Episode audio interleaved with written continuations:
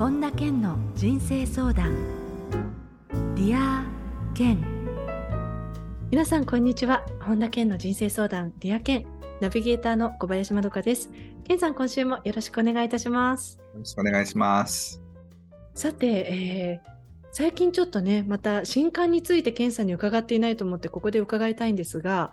えー、この、ま、配信日はね5月31日なんですけれどもちょうどこの配信日である5月31日 SB クリエイティブから健さんの最新刊新薬お金と引き寄せの法則富と健康仕事を引き寄せ成功する究極の方法という本が発売されたということで、えー、この新刊についてちょっとお話を伺いたいんですけれどもこれは、えー、ちょうど去年の2022年の4月に発売された新薬引き寄せの法則エイブラハムとの対話の続編ということでこれをまた心待ちにしていた方っていうのもかなり多いと思うんですが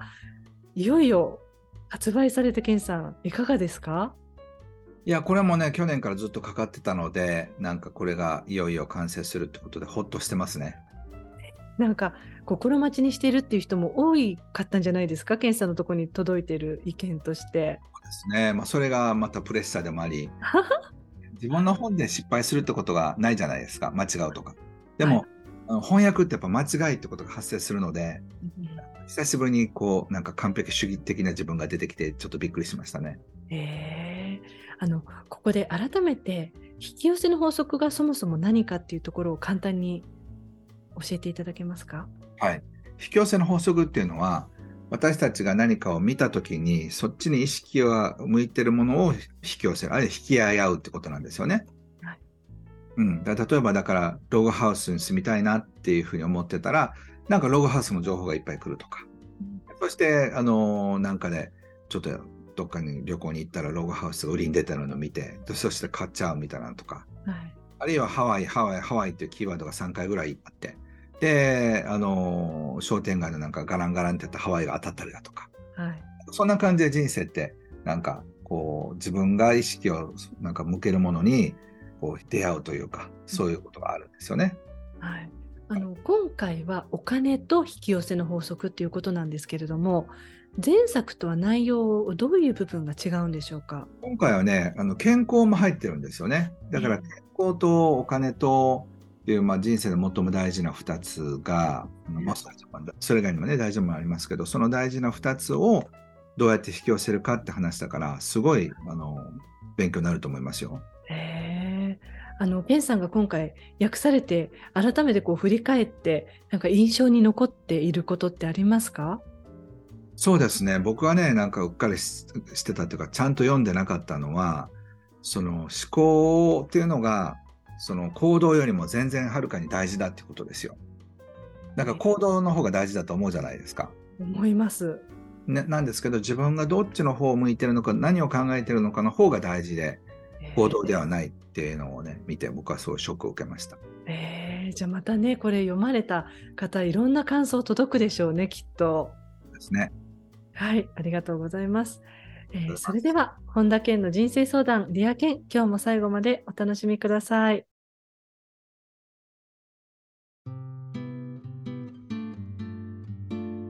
本田健の人生相談。 Dear 健。続いては人生相談のコーナーです。このコーナーではリスナーの方からいただいた質問に健さんに立体話法でお答えしていただきます。ラジオネームさとしさん。健さんこんにちは。は健さんのセミナーで次元上昇というキーワードを知りぜひ自分も次元上昇したいと思っています。人生のステージを大きく変えられる人と変えられない人の違いがあるとすれば、それは何だと思いますか？次元上昇するためのヒントをいただきたいですということなんですよね。そうですね。まあ、本気で変えたいと思ってるかどうかってことではないですかね。あね、なんかみんなそれぞれ本気で変えたいですけれど、やはりその違いっていうのはあるわけですか？あ、もう全然ありますよ。だって、あの、たまにディアケンとかも出てきますけど、作家になりたいんですけど、えー、毎日書けませんって、毎日書くコツを教えてくださいとかって 来るじゃないですか。はい、それ、もし作家じゃなくてサッカーだったらどうなのかなんですよね。はい、サッカー選手になりたいと息子は言ってます。でも練習サボってね、あの毎日やらないんです。どうやったら真面目にサッカーの練習をに行かせてプロにさせることはできますかっていう質問があったとしたら、僕は息子さん、プロには向いてませんよっていうのが僕のお答えですよね。確かにそうですね。そうだって野球選手とか大谷さんとか、なんか練習サボったとは思えないもん。ね、練習が嫌だとか、練習をサボっちゃうとか、毎日書けないっていう人はサッカーに向いてないんですよ。それと同じように次元上昇っていうのも、もうそれがやりたくてやりたくてしょうがないっていう人しか上がれないんですよね。なんかラッキーなことが起きてベストセラー作家になっちゃったみたいなことはないんですよ。やっぱり吉本バナナさんみたいにもう小学校3年生かなんかの時に私は何もできないからもう文章を書くことしかダメだっていうふうに思ったり淀川長春光さんみたいに私は映画と結婚するって。だから贅沢もしません。安定もいりません。でも映画にだけは携わらせてくださいって神様に祈ったって事前に書いてましたけどそういう人が次元上昇するんですよ。そうすると全然その度合いって違いますね。そうそうそう。だからやっぱりこういうこと聞いてる時点でちょっと僕の中では難しいのかなと思いますね。っていうのは次元上昇するためだったら何でもやるっていう人しか次元上昇できないんですよ。だってそんなことができる人って1%ぐらいしかいないんですもん。そっか。多分ね、ぐさってきたい人もきっといっぱいいますね、今の。そうそう。だから、あの、この間の、あの、ディアケでも言いましたけど、お金持ちになって、若くしてなってる人って1%しかいないんですよ。30代、40代でお金持ちになれなれる人たちはね。はい、だからそういった意味では、その99%ではない生き方をするためには、どうすればいいのかってことだから、だからそういったことを本気で探してる人しか無理なんですよね。多くの人たちはね、参考意見程度に聞いてるんですよ。現状書を聞くコツを聞いて、やりたい気持ちになったらやろうみたいな。はい。そんなんじゃ絶対無理ですよね。そっか。もうそもそもスタートがね、違いますもんね。そうそうそうそう。はい、ということで、さとしさん質問ありがとうございました。続いて、ラジオネーム、ミックスケさん。会社員になり今年で5年目ですが、同期だった友人が次々と昇格や昇給をしている中で、自分は大した結果も出せず焦りを感じています。もともとの能力が違うのもあると思いますが、正直今の自分に何が必要なのか、何を学んだらいいのかがわかりません。どうしたら自分の成長に必要なものを見つけることができるのでしょうかなんかちょっとね、焦りと行き詰まり感みたいな感じですよね、今。まあ、あの、このミクスケさんがサラリーマンに会ってないってこともあるかもしれませんよね。あ、そもそも。そうそうそうそう。それも含めて考えるといいんじゃないでしょうか。あそうすると、例えば、そうじゃない生き方をしてる人のちょっとこう、を参考にしてみるとかっていうことですかね。そうそう。だって人生っていろんな生き方があるんですよ。だから今いる場所で結果が出なかったら、今の場所がまずい、今の相性と自分の相性がまずいってこともありますよね。うん、であとはねあの、5年も経ってまだ自分が本当にやりたい分野が見つかってないっていうのがまずいんですよ。優秀な人だったら5年の間に自分が何が向いてるのかっていうのを理解して会計だなと思ったら会計ガッと言って人事だなとかあそのセールスだなとか営業だなとかなんかそういうのを見つけてどんどん進む力があるんですよね。だから5年経ってまだわからないっていうのは、まず仕事に対して情熱っていうのがないタイプの人なんですよ。うんまあでもなかなかこう結構こういう人って多いんじゃないかなって思うんですよね。そう思います。だから大多数の普通の人になってるんですよね。そっか。そうだからそうじゃなくて本当に面白い人生生きたかったら自分は何が向いてるんだろうとかどうしたらいいんだろうって言って、それを勉強したりだとかってやっていて、あ、これじゃなかったって。で、2つ目やってダメだった、3つ目やってて、9つ目ぐらいにもうビンゴっていうか、ドンピシャっていうのがハマる可能性があるんですよ。うんそういうのをやり続ける人にしか、まあ、幸運の女神は微笑まないってことですよね。はい。とにかく自分のね、才能とか、何が得意か、何がワクワクするかっていうのを見つけるってことを人生の最重要課題にしてみてください。はい、えー、ミクスケさん、質問ありがとうございました。ありがとうございました。続いてラジオネーム、はるこさん、けんさん、こんにちは。は。最近ついてないなと感じることがよくあり、マイナスのスパイラルというか、運気が悪いように感じています。こういう状況の時、ケンさんはありますか？運気が悪いと感じる時に、こうしたらいいよということがあれば教えていただきたいです。はい、その時はね、多分なんかいろんなものが噛み合ってない感覚の時だと思うんですよね。そのなんかやってもタイミング合わないとか、なんか結果が出ないとか、自分が空回りしてるとかっていうのはまさしく空回りってことが噛み合ってないとですよね。はい、だからそういう意味では自分が本当に何をやりたいのかっていうのをこうもう一遍再確認するタイミングでもあるかもしれないんですよ。うん、だからそういう時っていうのは、まあ、運を貯めてる時期というか、えー、自分の人生が大きく変わるタイミングでもあるわけですよね。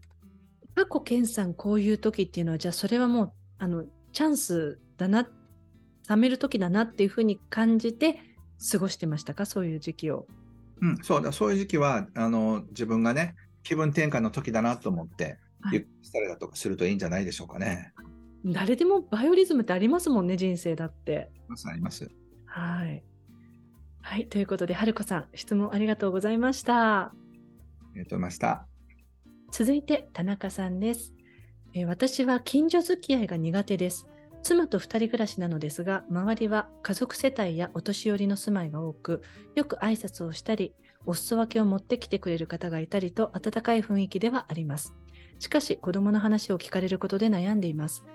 私たちは今特に子供を持つという考えはなく、2人で暮らしていきたいと思っています。特にお年寄りの近所の方には良かれと思ってか子供のことはどう考えているのと聞いてきたりかなりのおせっかいです、えー、こういう人たちとストレスなく付き合っていくにはどうしたらいいでしょうか？これはストレスですよね確かに。それは自分がストレスにしてるからですよね。そう。で例えば僕だったらその近所の人に誰でももう一人でいいですよ、あのね不妊の問題があって本当は欲しいんですけど、あの子供ができないんですって。妻がショックを受けるかもしれないんで、よかったらこの話題に触れないようにご近所の人に言ってもらえませんかって僕なら言っちゃうかな。あそうすると、こう、うまい具合にその噂みたいな感じになって触れないようにっていう雰囲気になる。うん。だからまずそれで子供の話題、ほぼ多分出ないと思うんですよ。そうですよね。触れちゃいけないっていうのが分かったらそうなりますもんね。だからそういうふうな知性があれば、なんかこの人がストレスだっていうもんじゃなくて、うん、あのそういうふうなことが分かりますよね。うんねこの人との距離感って人によって全然違いますけどでもあったかい場所なんだなっていうのは分かりますよねこうやってお裾分けが来たりっていう場所っていうことは。決して悪い人たちじゃないんですよただ暇なんですよみんな。であとね話す内容がないから例えば漬物の話でもいいわけじゃないですか。はいはい、でもなんか興味の関心としては子供どうなのっていうのをついつい世間話聞いちゃうんです。この人たちにとっては、今日はいい天気ねって言ってるのと変わらないはずです、感覚的には。そうですね。で、受け取る側がどういうふうに思ってるかっていう、そこまでは多分考えずに言ってしまってるんでしょうしね。そうそうだから、いい人たちなんだけど、無神経ってことですよね。うんそうなので、無神経は罪なのかってことですよ。うんねでも、じゃあ、ケンさんみたいにそういうちょっとこう、うまい具合にみんなに浸透するような感じで裏から手を回しておくとまずは回避できるっていうところですね。そうそう、そうするとね、かわいそうにって言ってくる人がいると思うんですよ。そうしたときは、あありがとうございますって気持ちよく受け取ればいいんですよ。うん、だからそういう感情的知性があれば、基本的には意地悪な人たちじゃないから、楽しく付き合えるんじゃないですかね。はい、えー、田中さんの質問でした。ありがとうございました。夫婦で作戦会議をしてください。まずね、ご夫婦でね、どうしていくかっていうところですよね。はい。はい。以上、人生相談のコーナーでした。ケンさんありがとうございました。ありました。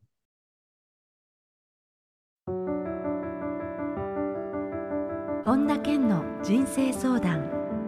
Dear 健。続いてはハッピーライブラリーです。皆さんが人生を幸せにより豊かに過ごせるための特別な一冊をご紹介しています。それでは最初の1冊目ご紹介ください。はい、えー、光らせる人が光る人、えー、香取貴信さんという方が書かれた本ですね。はい、この本を選ばれたきっかけは何かあったんですか？この方はね、クラブハウスで僕、親しくお話しさせてもらってるんですけど、社会人として大切なことはみんなディズニーランドで教わったっていう風なあな本で大ブレイクした方なんです。はいはいはいはい。で、あの、すごいね、温かい人なんですよね。なので、人望があるっていう意味では、もうすごい、こんなに人望がある人見たことはないってぐらい、こう、周りの人に愛されてる人なんですよね。へじゃケンさんはクラブハウスだけで直接の面識というかお会いしたことはないんですかそうなんですよ。あのそのうちに会いたいねって話してるんです僕が日本にいないので、なかなか、そうですよね。会わないんですけど、またちょっと食事会でも企画しようかなと思ってます。はい、ありがとうございます。続いての一冊を教えてください。はい、えー、仕事の質とスピードが上がる仕事の順番、田中隆彦さんって方が書かれた人です。はい、えー、この田中さんと健さんは直接お会いされたことはあるんですか？僕ね、面識はないんですけど、あのこの仕事の順番っていうのは結構ね、やっぱりスピードを上げるためにすごい大事なところなので、あのすごく面白い本だなと思って、最近ではね、あのすごく参考にさせてもらった本ですね。えー、僕とその仕事術結構好きなんですよ。はい。へ本だと思います。はい、こちらの一冊も皆さんチェックしてみてください。えこのコーナーではあなたからのおすすめの一冊も募集しています。リアケンアットマーク ioffice.com までお送りください。以上、ハッピーライブラリーのコーナーでした。それでは、ケンさん、今日の名言をお願いします。成功の本当の秘訣は熱心さである。ウォルター・クライスラー。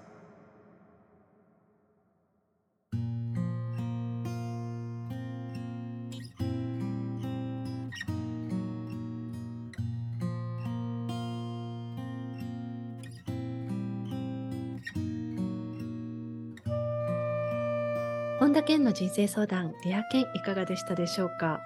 あのオープニングでは新薬お金と引き寄せの法則についてお話を伺ったんですけれどもあのこの引き寄せの法則の本って健さん例えば翻訳されている最中って、まあ、いつも以上に多分意識的にそういう引き寄せの法則に関して意識ってこう向けられてると思うんですけれどもそういう時って結果的に引き寄せ力がこう高まったりしたりするんですか？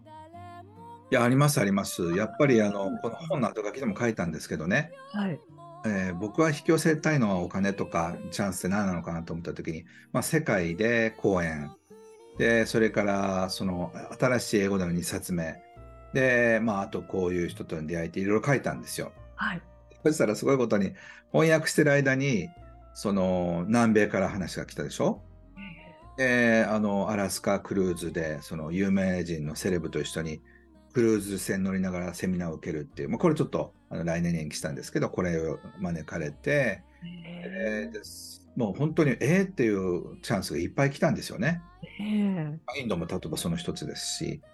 あこの本を翻訳し始める前にはなかった話だから、だからそういう意味で、なんて言うんでしょう、多分十何回そういうことが起きたってことと、あとは、まあ、一番大きいのは英語の2冊目のね、出版が決まったっていうので、これはすごいドキドキしてますね。えー、じゃあ何かこうそういうものに携わると健さんご自身も意識がよりそこにエネルギーが向かってる結果そうなるんですかね？そうですね。なのでこの本はマジでおすすめですよ。まあ自分が翻訳してるともあるんですけど、まあ、正直僕が自分で本書いた方があの分かりやすい本は書けると思うんですけど、まあ、今回はね、宇宙人というか、その地球外エネルギーがあの書いた本だから、まあ、それにリスペクト表明するって意味で、あの翻訳のね、時間も手間もかかりましたけど、素晴らしい本だったと思うので、ぜひ読んでいただきたいと思いますね。はい、どうもありがとうございます。はい、ありがとうございます。さて、本田健オンラインサロンでは毎月980円でサロンメンバーのみが視聴できる健さんのオンラインセミナーや特別ゲストとの対談などいろいろなコンテンツ配信しています。毎月100円で600回以上のこの Dear 健のバックナンバーが聞き放題の Dear 健プレミアムがポッドキャストで好評配信中です。 Voicy では毎朝無料配信中の本田健の1分間コーチング、また本田健の最新情報に関しては公式ホームページや LINE アットご覧になってみてください。えー、ということで、ケンさん、今週もどうもありがとうございました。ありがとうございました。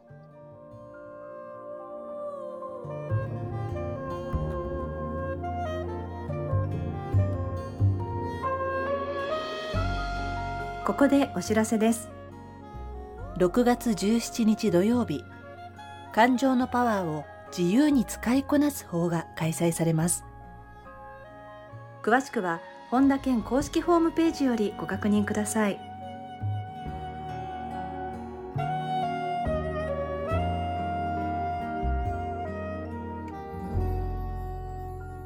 本田健の人生相談 Dear Ken。この番組は提供アイウエオフィス。プロデュース菊田早川洋平。制作ワルツ高知博桐原哲人。ナビゲーター小林まどかでお送りしました。